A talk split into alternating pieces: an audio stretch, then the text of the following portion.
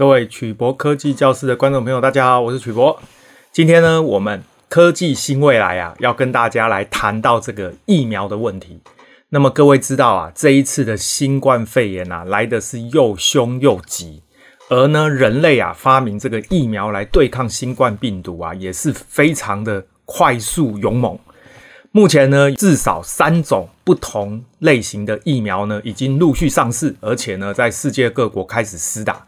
所以啊，这一次啊，我们对付病毒的方法武器呢是越来越多。那么到底啊，这三种不同的疫苗有什么差别？今天呢，我们就一次来跟大家讲个清楚。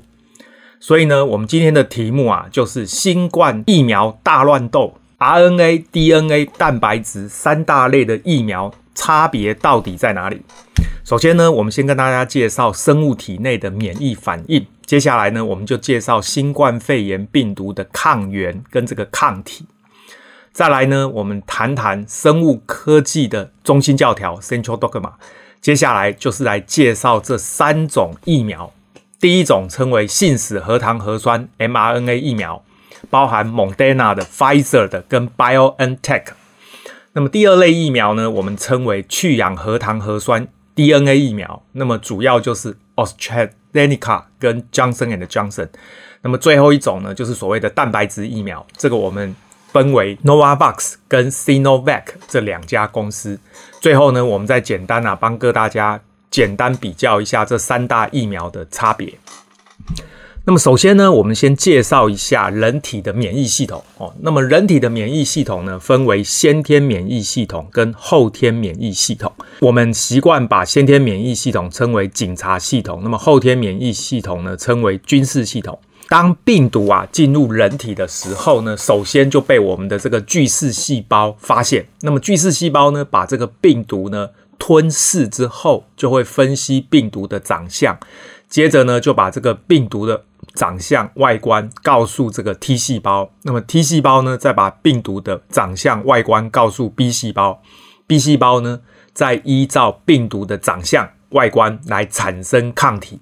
各位记得，这个抗体呢，它认得病毒的长相，所以呢，可以快速的把病毒给标定。那么呢，可以让这个白血球、巨噬细胞、天然杀手细胞快速的把这个病毒给吞噬清除。那么巨噬细胞跟天然杀手细胞的这一块启动，我们把它称为先天免疫系统。那么当先天免疫系统呢，没有办法阻挡病毒扩散的时候，代表病毒的数量太多，这个时候才会启动后天免疫系统。所以呢，T 细胞、B 细胞跟抗体就是属于后天免疫系统。我们这里呢谈到的巨噬细胞、天然杀手细胞、T 细胞、B 细胞，基本上简称为白血球。所以各位在国中的时候呢，课本里面写过，这个人体呢对抗外来的入侵的这个细菌跟病毒，主要靠的就是白血球。这些呢基本上就是白血球。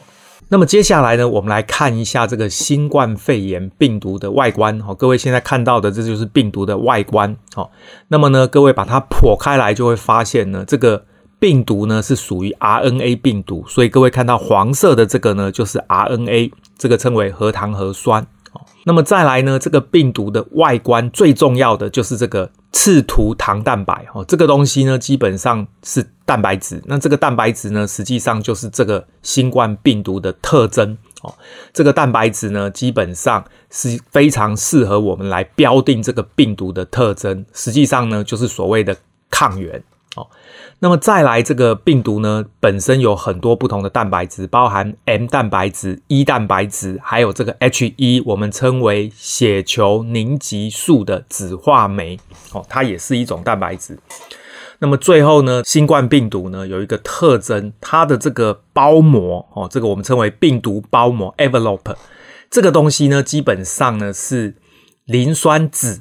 形成的这种结构，那么这种结构呢，特别注意，它呢最容易用这个肥皂来破坏。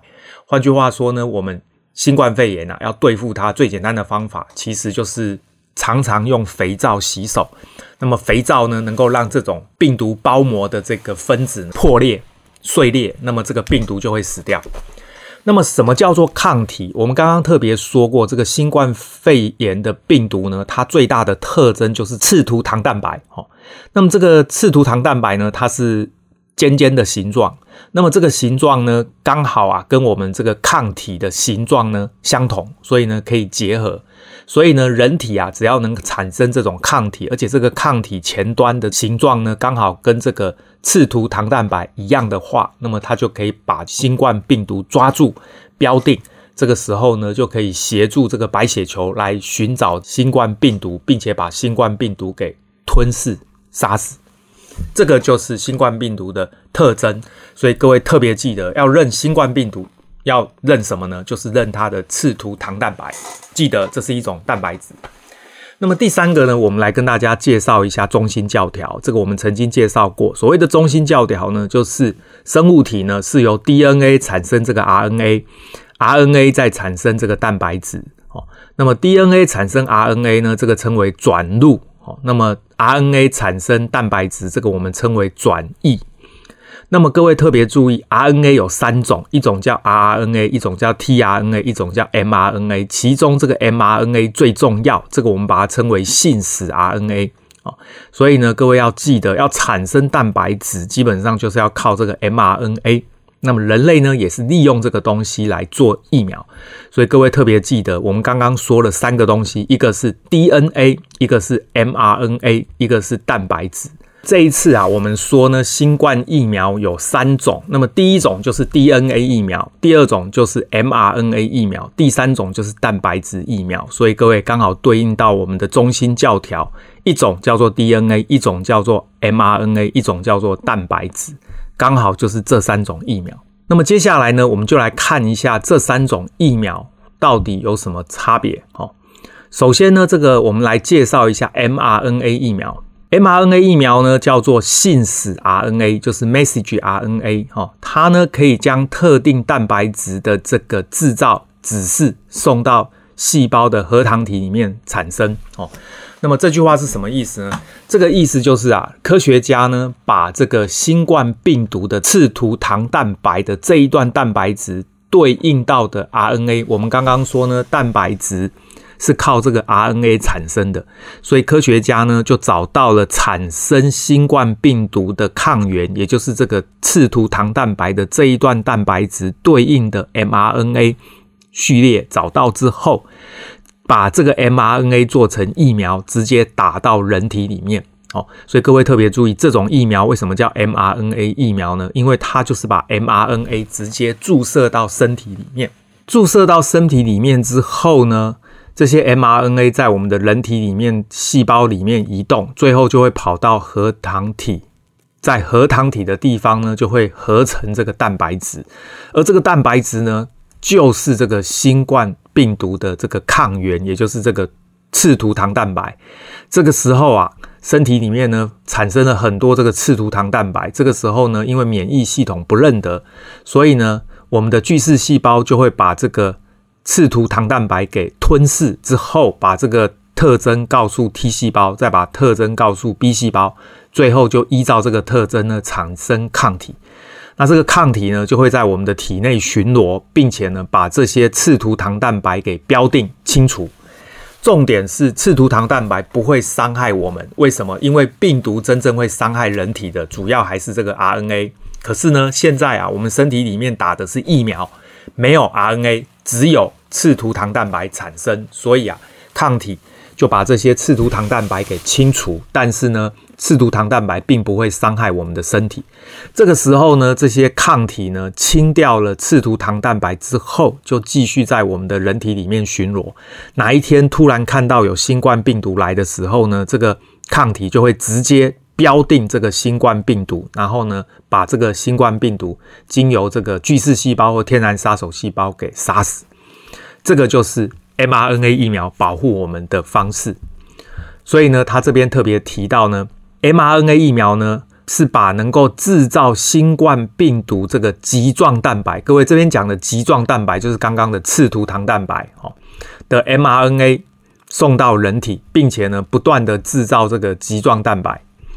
那这些棘状蛋白呢，就会驱动我们的免疫系统。我刚刚有解释，我们的免疫系统呢，把这个巨噬细胞把这个棘状蛋白吃掉之后，那么呢，就会产生抗体。那么抗体呢，最后呢，就可以把这些棘状蛋白给吞噬清除。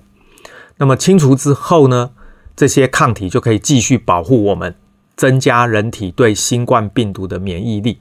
那么最后啊，这个 mRNA 呢，会被细胞给分解舍弃掉。那这边特别提到呢，由于 mRNA 疫苗并没有携带新冠病毒的这个 RNA，而且呢不会进入人体的细胞核。哦，为什么呢？因为合成蛋白质的是在核糖体，这是在细胞核的外面。哦，所以呢它不会进入细胞核里面。所以啊，施打疫苗无法让人感染这个新冠病毒哦，所以呢，这算是比较安全的方法。所以呢，他这边提到啊，Pfizer 跟 BioNTech 合作研发的这一个疫苗哦，是美国第一个取得 EUA 的 mRNA 疫苗哦。那所谓的 EUA 呢，就是所谓的紧急使用授权 （Emergency 的 Use Authorization） 哦。那基本上呢，它就是紧急的授权，能够施打哦。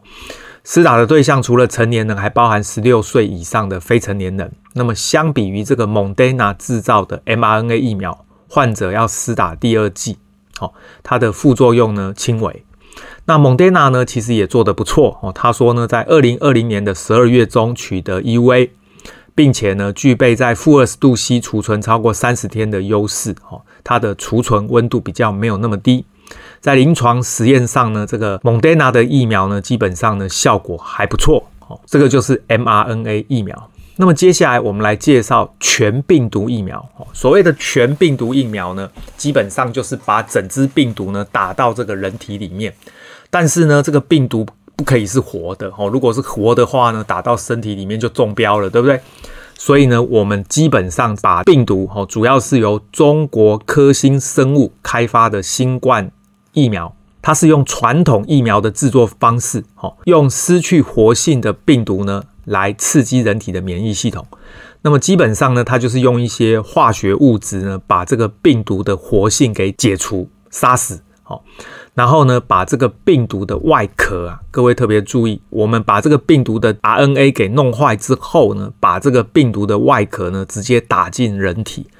那么打进去的呢，实际上就是蛋白质，哈，因为外壳主要的结构就是蛋白质，所以等于是把蛋白质直接打到人体里面。那么打到人体之后呢，人体的这个巨噬细胞把这个病毒吞噬，再把特征高速 T 细胞、B 细胞，最后产生抗体，而这个抗体就认得病毒，可以把病毒给标定。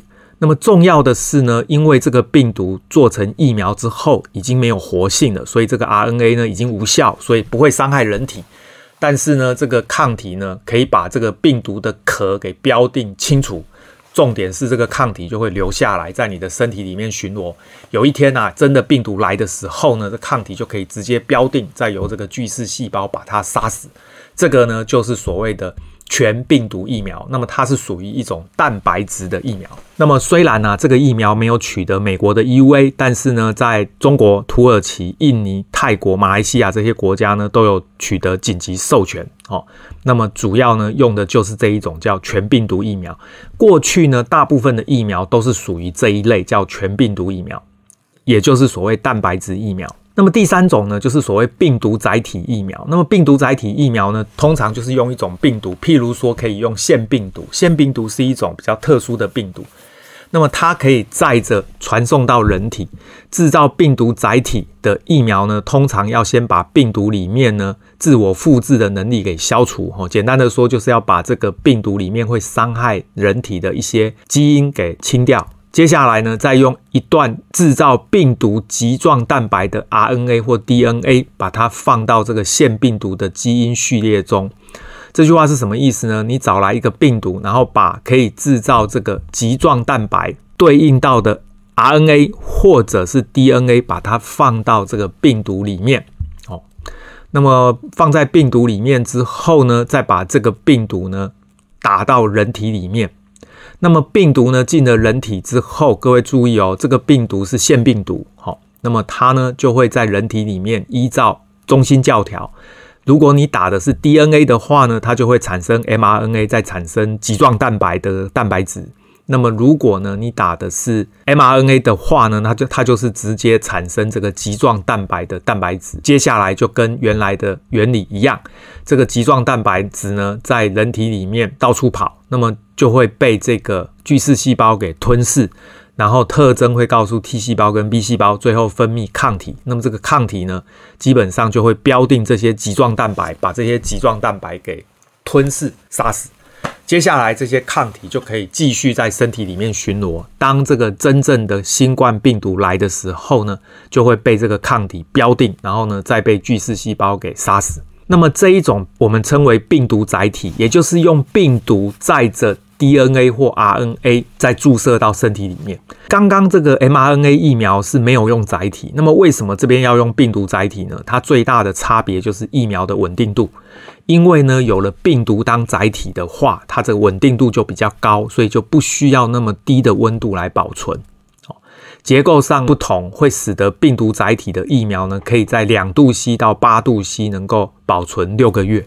这个对于偏乡基础建设不完备的地方非常的适合。哦，那么其中呢，这个 AstraZeneca 哦，也就是我们台湾进口的这个。好，它呢主要呢是使用黑猩猩的腺病毒载体，把它呢载着这个 DNA 传送到人体的里面。那另外 Johnson 的& Johnson 呢制造的这种重组病毒载体疫苗，它也是用人类的这种腺病毒。哦，那么它呢可以在负二十度 C 呢维持两年，那么二到八度 C 呢也可以保存三个月。那么目前呢，这个 Johnson 的& Johnson 呢，已经在今年的二月取得 EUA，所以是美国第三个紧急授权的疫苗，而且这一种疫苗呢，只需要施打一剂就够了。所以呢，最后我们简单做个结论，哦，那么目前呢，几种疫苗的比较呢，这边有列出来。那么第一种呢，AstraZeneca 呢，基本上刚刚有说过，它是重组病毒载体，就是属于 DNA 的疫苗。Johnson & Johnson 哦，这个也是哦，处于重组病毒载体。那只要是重组病毒载体的疫苗，基本上它的特色就是稳定性高，所以呢，可以在比较高的温度保存，大概呢可以在二到八度保存三个月或者六个月的时间哦。这个对于疫苗的运送会变得比较容易。那么 mRNA 疫苗主要就是 m o d e n a 跟这个 Pfizer 这两种疫苗，称为信使核糖核酸疫苗。那么各位注意，这两种疫苗呢，它虽然是目前看起来效果最好的，但是呢，它的缺点是它呢基本上要保存六个月，要在负二十度 C 哦。那么这个 Pfizer 的疫苗要保存六个月呢，甚至要在负七十度 C 哦，这么低的温度呢，实际上困难是非常高的。那么第三种疫苗呢，就是刚刚说的全病毒疫苗哦，直接把死掉的病毒打入人体哦，这个呢就是 Sinovac 这一间公司提供的。最后呢，我们简单做个结论，这一次呢，因为新冠病毒来得又快又急，所以人类啊一时之间把所有能用的武器全部用上了。那么其中呢，光是疫苗至少就有三种，那么包含这个所谓的 RNA 疫苗、DNA 疫苗跟蛋白质疫苗全部用上。那么我们呢，简单的介绍到这边，各位大概有一个概念。那么基本上这些疫苗呢各有优缺点。那么在实物上呢，注射了之后也确实有些人引起一些副作用。不过呢，这个世界各国的卫生单位还在努力的解决这些问题。那么总而言之呢，人类将来啊对抗病毒又多出了非常多的武器。我们今天的节目就到这边，各位有任何问题，欢迎大家发表在影片下方，我们再来讨论，谢谢大家，晚安，拜拜。